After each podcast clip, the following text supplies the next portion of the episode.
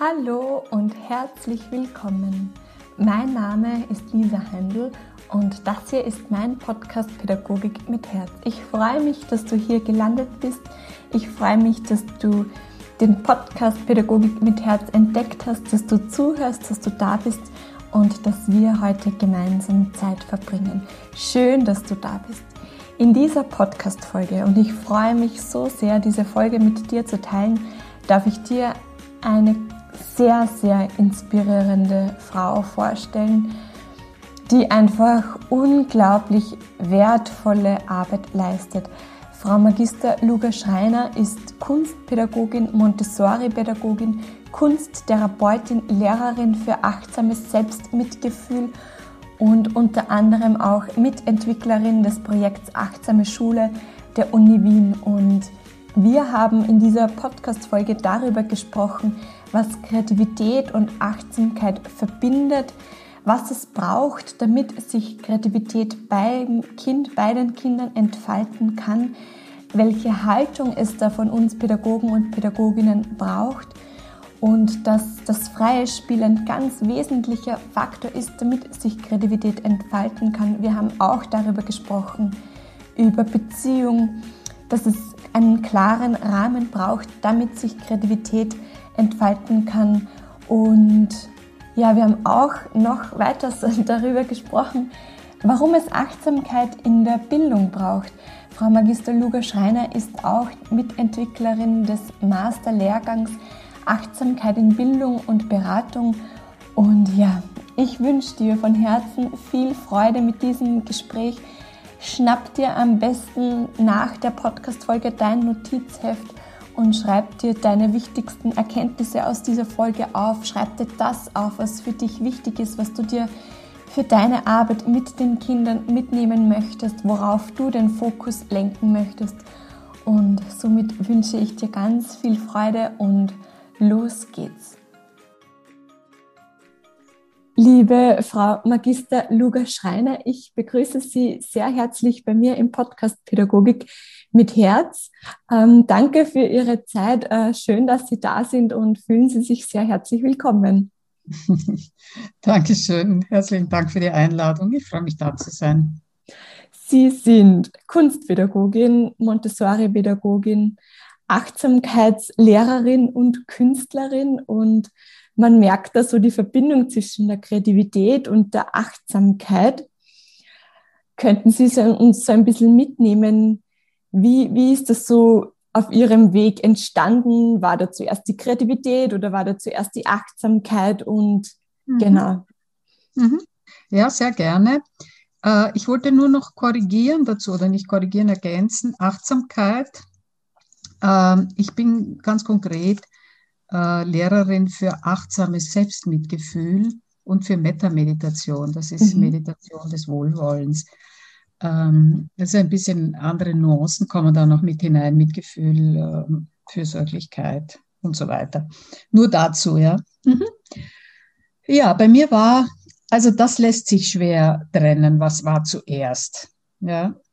Beides schwingt sehr eng miteinander zusammen. Äh, rein äußerlich biografisch betrachtet könnte man sagen, die Entscheidung, Kunst zu studieren, war vielleicht zuerst, war vor der ersten Entscheidung, an einem Retreat, an einem Meditationskurs teilzunehmen.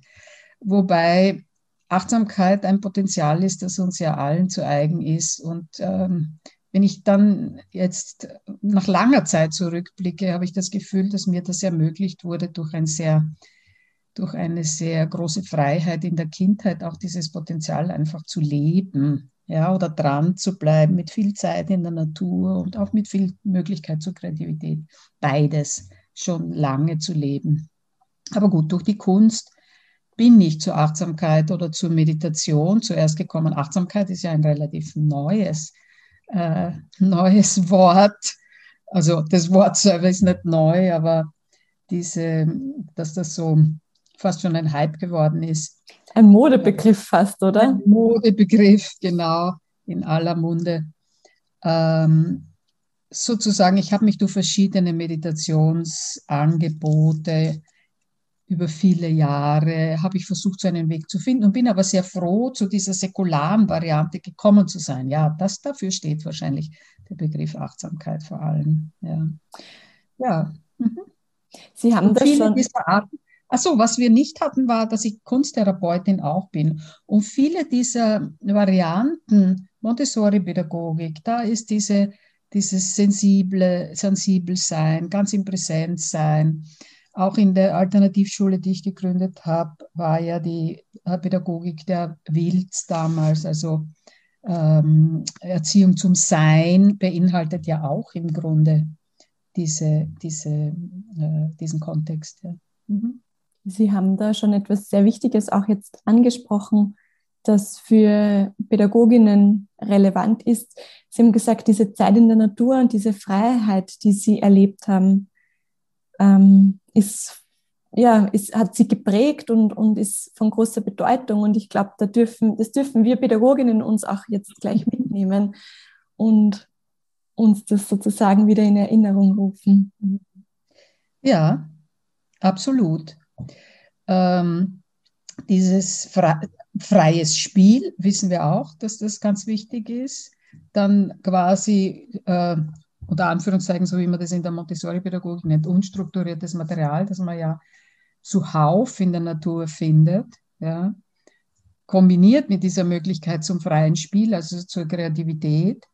Dann natürlich auch die ganze sinnliche äh, Ebene, also Körper, Sinne, lauter Phänomene, die aus der Schule äh, draußen sind und das sind ganz wesentliche Aspekte. Ja, das stimmt. Das, das sollte man sich wirklich.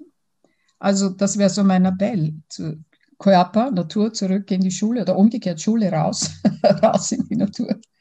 Ich glaube auch, wir Elementarpädagoginnen, also ich bin Elementarpädagogin, ja. Wir dürfen das uns auch mitnehmen. Wir versuchen sehr viele Bildungsangebote mhm. reinzubringen. Und Sie haben da jetzt wieder etwas ganz Wichtiges gesagt. Ich glaube, ähm, Sie haben gesagt, das freie Spiel und die Kreativität.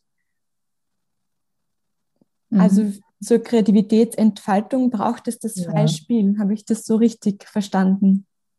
Absolut, ja. Wenn man es jetzt vom, vom Achtsamkeitskontext her be betrachtet, formuliere ich das immer so. Also Achtsamkeit ist Gewahrsein in dem, was hier, was jetzt ist. Das fragt, was ist, ja, in jeglicher Hinsicht, was ist in mir, was ist außerhalb, was ist gefühlsmäßig, gedankenmäßig etc. da. Und äh, Kreativität fragt eigentlich, was ist möglich. Aber durch diesen Raum, das Was ist zu verstehen, zu begreifen, zu spüren, zu begreifen, ist ja auch ein ganz klarer Ausdruck. Ja. Ich meine, die Sprache spricht da in Bände. Ähm, und die, sozusagen den Raum zu öffnen und zu, zu, zu äh, diesen, diesen Möglichkeitsraum zu gestalten. Ja? Offenheit für das, was sein kann. Und das ist Kreativität. Ja? Hm. Und da sind wir jetzt eben bei dieser Verbindung Kreativität und Achtsamkeit. Das ist sehr schön, wie sie das beschrieben hat und macht es sehr bildlich.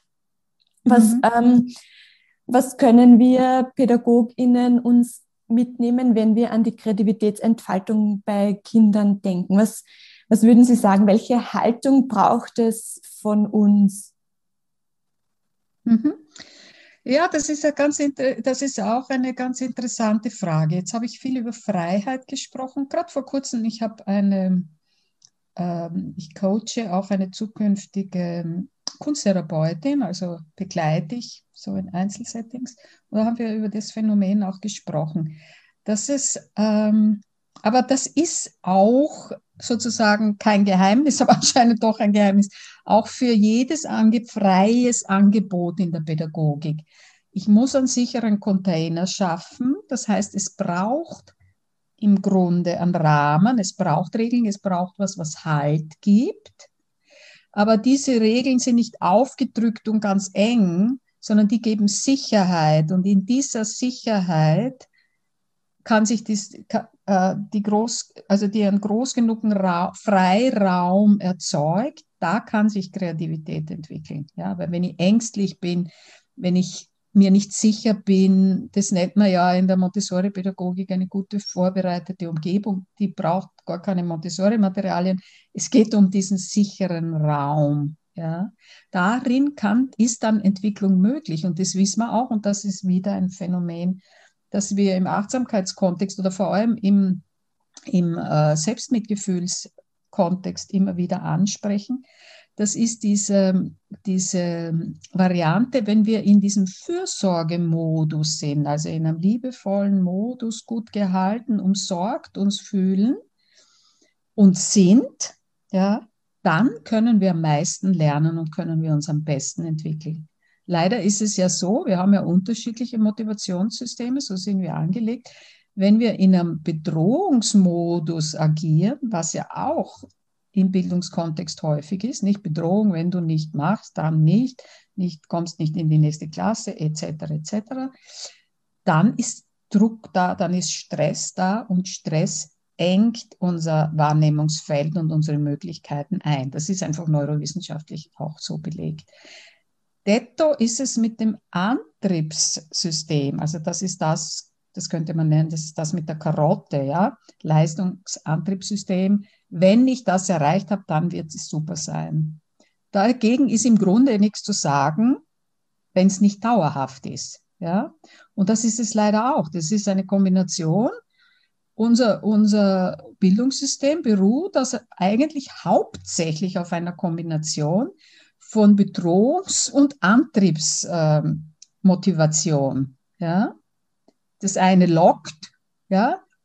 das andere schiebt oder macht Angst. Und beides aber ist ein hochgefahrenes Stresssystem. Ja? Also hochzufahren, Adrenalin und so weiter, das kann die Leistung in Schwung bringen, weil so ist es ja auch angelegt. Ne? Wenn ich auf die Flucht bin, dann brauche ich jegliche, jeglichen Schub. Aber ich bin ja hoffentlich nicht die ganze Zeit auf der Flucht oder auf Angriff oder sonst was. Das hält auch kein Körper aus. Und das merkt man auch, wenn man rauskippt das sogenannte Burnout oder sonst was. Wir haben diese Fürsorge-Motivationssystem und da werden Oxytocide ausgeschüttet und so weiter und das tut uns wohl, fährt den Stress runter und wir sind aber auch und sogar sehr leistungsfähig und sehr kreativ. Ja, da, da entsteht das, was wir uns eigentlich wünschen. Bloß ist unser, so wie wie unsere, unsere Bildungseinrichtungen angelegt sind. Ähm, wenn man da wahrscheinlich jetzt so Felder setzen würde, ist wahrscheinlich dieser Fürsorgemodus äh, leider nicht der allergrößte. Ja. Das heißt, es geht um Beziehung, es geht um liebevolle Beziehung, wo das Kind Vertrauen, Sicherheit, sich angenommen fühlt, also Vertrauen und Sicherheit erlebt und sich angenommen fühlt und wertgeschätzt fühlt. Und dann auf der und dann auch ähm, einen klaren Rahmen in Form von Regeln. Mhm. Und ich habe da auch bei, bei klaren Rahmen auch an die Auswahl des Materials geht. Also mir ist das sofort gekommen, es braucht auch Klarheit in den Materialien. Also es, im totalen Chaos findet man, finden sich die Kinder wahrscheinlich schwerer zurecht, als wenn es klar, also klar strukturiert für die Kinder vorbereitet ist. Meistens nicht immer. Ja, also das gilt eh für vieles. Es kann auch mal Chaos ja. da sein, das kann auch nicht sein. Aber ein Material anzubieten, ist auch ein Rahmen. Das ist schon ein Rahmen. Ja? Wenn ich jemanden sage, so, nimm dir dies und das oder da habe ich vorbereitet dies und das, dann berahme ich ja schon. Ja? Und dann kann man schauen, wie frei lasse ich das. Ja? Jetzt äh, runtergeschraubt, es gibt Wollreste und Papier. Ja? Und dann kann ich schauen, was macht ein Kind damit? Und dann kann ich auch schauen, wie kann ich damit umgehen? Kann ich damit umgehen, dass es Papierknäudel macht und das auf Wollfäden aufhängt? Oder habe ich mir fix vorgestellt, dass da jetzt Kreise aufgeklebt werden? Ja? Also das, das ist eigentlich ein Wechselspiel sozusagen ne? in der Berahmung. Aber da, da, da, da haben Sie schon recht. Materialvorgaben ist auch eine Form von Berahmung und das kann durchaus sehr gut sein, weil ich sozusagen, wir begleiten ja Menschen und hoffentlich sehr kompetent und hoffentlich sehr liebevoll, weil dieser Aspekt, dann fange ich mit dem zweiten an, der Aspekt dieses Wohlwollens, das ist, das, das ist in diesem Container der Sicherheit der ganz, das ganz Wesentliche gegenüber. Ja, sich gesehen fühlen, gesehen werden, das sind absolute Grundbedürfnisse. Und wenn die nicht erfüllt werden, verkümmert, verkümmern wir. Wir Erwachsenen sind vielleicht ein bisschen resistenter, aber im Grunde ist es nicht viel anders. Ja? In einem Team, in dem man sich nicht wahrgenommen fühlt mit seinen Inputs, geht es einem genauso schlecht wie einem Kind, das sich nicht wahrgenommen fühlt in seiner Persönlichkeit, liebevoll, ja, nicht zurechtgeschnipselt. Ja, das ist das. Das ist Beziehungs, Beziehungsarbeit. Pädagogische mhm. Arbeit ist immer Beziehungsarbeit. Mhm. Ich glaube, dass mit, dem, mit der Beziehungsarbeit und mit dem Liebevollen, das haben wir, glaube ich, so alle irgendwie am Schirm. Ich glaube, wo es dann oft schwierig wird, ist eben, wie wir gerade gesprochen haben, ich gebe ein Material und muss es dann auch aushalten, wenn ein Kind etwas ganz anderes macht, als ich es mir vorgestellt habe. Mhm. Und ich habe das Gefühl, es ist dann oft so ein Wechselspiel zwischen mhm. geben, zurücknehmen, mhm. wieder geben. Ähm, gibt es, ja, und dieses Aushalten, dass es anders ist, als ich es mir vorstelle, wünsche. Mhm. Das kann schwierig sein, oder? Genau. ja, das ist auch eine interessante Frage und eine ganz wichtige Frage äh, oder den Blick darauf zu werfen, weil das ist äh, ähm, ein Phänomen, mit dem man ja öfter konfrontiert ist. Man denkt sich ein wunderbares pädagogisches Setting aus und es gelingt nicht so, wie man es haben wollte. Ja, da sind die Handzettel vorbereitet und da ist das Material vorbereitet und dann geschieht es nicht so. Was passiert? Ich meine, ich muss es nicht geschehen lassen. Wenn ich sehr klar weiß, der Rahmen ist, die Schritte sind so, jetzt sollte es ungefähr zumindest so gemacht werden, dann kann ich das ja im Grunde einfordern, ja, wie auch immer das gelingt, ja, und auf welche Art ich es auch mache. Ich kann natürlich auch damit arbeiten, naja, was lasse ich entstehen? Das kommt darauf an, das, das hängt jetzt von verschiedenen äh, Phänomenen oder äh, Zielen oder was auch immer ab. Was ich aber in dem Punkt sehr interessant finde, ist die Selbstwahrnehmung, die ich habe.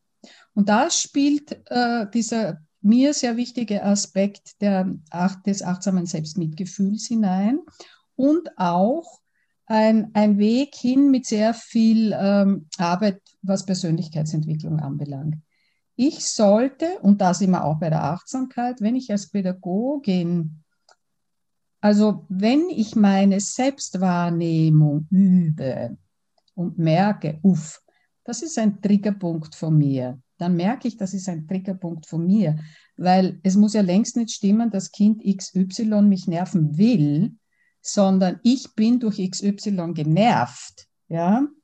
Das kann unterschiedlichste Gründe haben diesen inneren Freiraum, den wir durch Achtsamkeit schulen, kultivieren, hier nicht gleich in ein reaktives Verhalten zu gehen. Das kann verschließen sein, das kann grantig werden sein, das kann äh, gestresst sein sein. Ist alles ganz, äh, sind ganz übliche Reaktionen.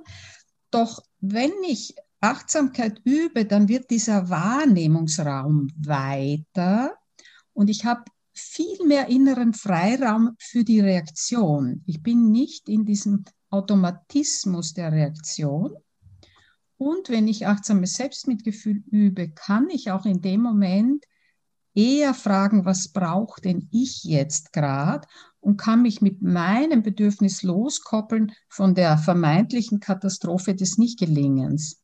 Und das ist ein ganz wesentlicher Punkt und deswegen halte ich es auch für so dermaßen wichtig, dass Achtsamkeit und achtsames Selbstmitgefühl geübt werden darf, kann und soll für Pädagoginnen egal ob die gerade anfangen mit der Ausbildung oder ob sie schon Jahrzehnte äh, damit arbeiten. Ja. Mhm.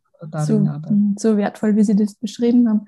Es geht um diese Möglichkeit, wählen zu können, mhm. wie genau. ich reagiere. Ja, das mehr oder weniger, ja. Aber klar, das ist dieser Freiraum, der so in der inneren Wahrnehmung die Bühne größer macht. Ja? Ich bin eben nicht in diesem reaktiven Modus, sondern ich kann, ich, ich kann einen größeren Raum wahrnehmen. Ich kann meine Gefühle klarer wahrnehmen. Ich kann meine Gedanken klarer wahrnehmen, die Situation klarer wahrnehmen. Und dadurch entsteht natürlich ein größerer, größerer äh, Reaktionsrahmen. Hm? und nicht ähm, reagieren, weil in der Früh schon im Stau gestanden und mhm. Stress mhm. mit den eigenen Kindern, sondern wahrzunehmen, ja. was ist in mir los, was ist beim Kind, was, was triggert mich da. Ja. Und genau. Ja. ja, das sind, wir haben ja alle Muster.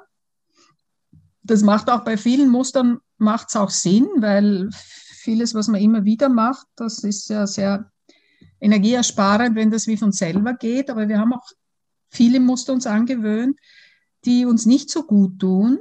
Ja? Und das sind meistens die, wo man dann, wenn es schon läuft, sich denkt, ups, na, so wollte ich das jetzt eigentlich nicht. Ja? Zum Beispiel eine Reaktion, die unpassend ist, zu heftig oder sonst was. Und diese Muster können wir auflösen durch Achtsamkeit, durch achtsames Selbstmitgefühl und so weiter. Mhm. Sehr schön. Mhm. Ähm, Sie sind ja auch die Mitentwicklerin des Masterlehrgangs Achtsamkeit in Bildung und Beratung und Gesundheitswesen, so glaube ich, genau, heißt ja. es. Mhm, mhm. Ja, unter anderem, ja. Mhm. Genau. Und ich glaube, Sie haben, Sie haben jetzt schon einen sehr wesentlichen Aspekt ähm, mit uns geteilt, warum Achtsamkeit so wichtig ist in der Pädagogik. Gibt es noch etwas anderes oder noch andere ähm, Gründe, die Sie mit uns teilen wollen? Es gibt ganz viele Gründe. es gibt Aber wenn viele. wir jetzt auf die Länge des Gesprächs achten, sozusagen. ja, gerade aus in der Pädagogik. Ich meine, ich, ähm, wie gesagt, ich habe ja selber eine freie Schule gegründet und auch längere Zeit geleitet und habe auch selber im öffentlichen im öffentlichen Schulsystem lange gearbeitet, als Kunstpädagogin eben und so weiter. Also ich habe ja sozusagen Schule in verschiedenen Varianten erlebt. Daraus ist ja auch mein Impuls entstanden, das Projekt PAS, Achtsame Schule, zu gründen, das an der Uni, das an der Uni Wien situiert ist, im Zentrum für Lehrerinnenbildung. Und da bin ich ja jetzt schon vier Jahre zugange mit Schulen, Schulteams äh, zu arbeiten Ab Herbst wird das Programm auch für, für Einzelpersonen, also wird heterogene Gruppen geben, weil nicht in jeder Schule, nicht in jeder Institution, und da betone ich Institution, weil Kindergärtnerinnen, Betreuerinnen, Sozialarbeiterinnen und so weiter dazu auch dann eingeladen sein werden. Und da sieht man, da muss ich jetzt noch einmal kurz ausholen, dieses Projekt ist so aufgebaut, dass die erste lange Phase ganz der des, äh, der, dem, dem Training der eigenen Achtsamkeitspraxis ähm, und auch äh, Selbstmitgefühlspraxis dient. Also die erste Hälfte kann man sagen. Danach gibt es eine Phase, die der, dem Team und der Schul- oder Institutionsstruktur gewidmet ist, die zu wahrzunehmen, was ist da, wie können wir miteinander umgehen, können wir was verändern, was würde es brauchen, damit Achtsamkeit als Haltung in unserer Institution Einzug hält. Und dann erst die dritte Phase ist, wie vermittle ich es an meine, äh, an die Kinder, an die Jugendlichen etc., also an, dies, an die äh, betreute Gruppe.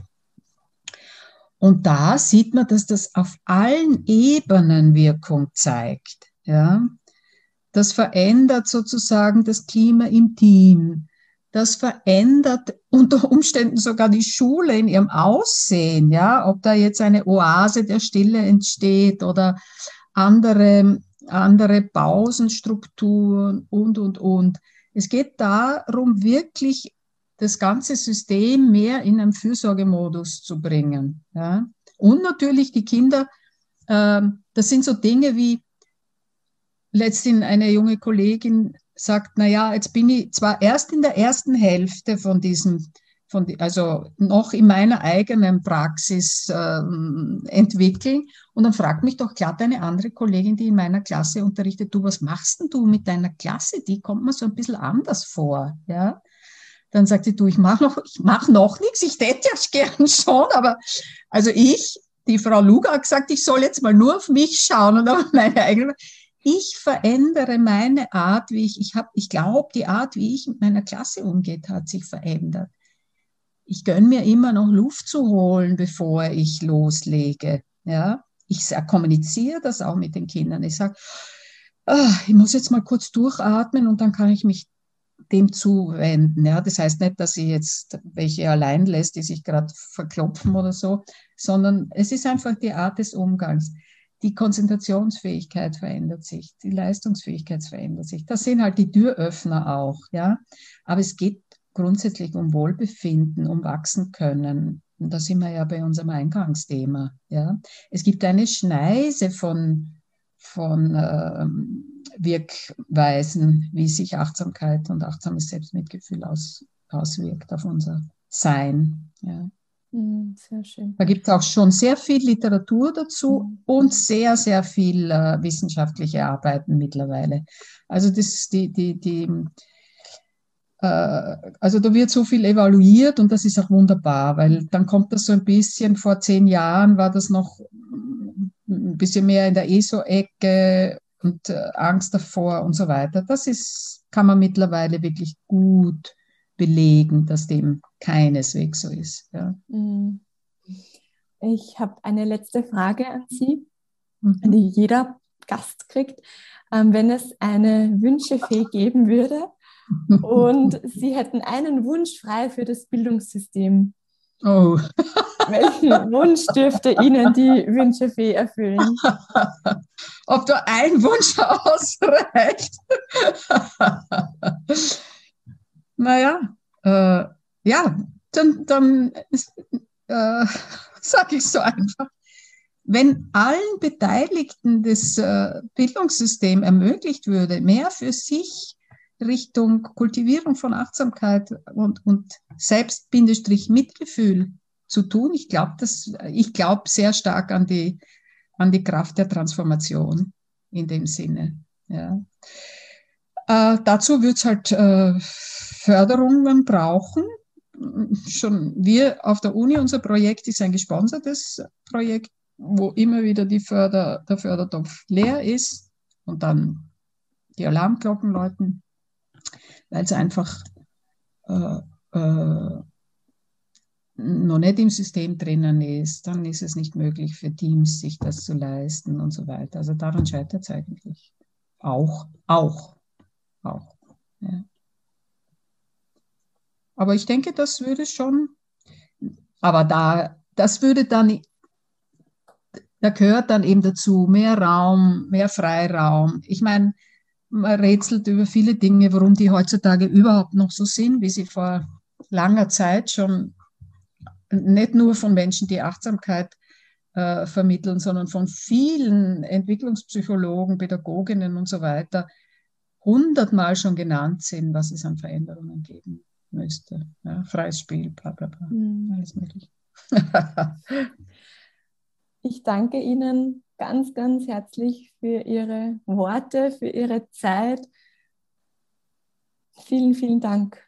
Sehr gerne. Und alle, die sich interessieren, man findet das Projekt Achtsame Schule auch auf der Homepage der Uni unter Projekt Achtsame Schule. Und da kann man gern Kontakt auch mit mir aufnehmen, wenn man möchte.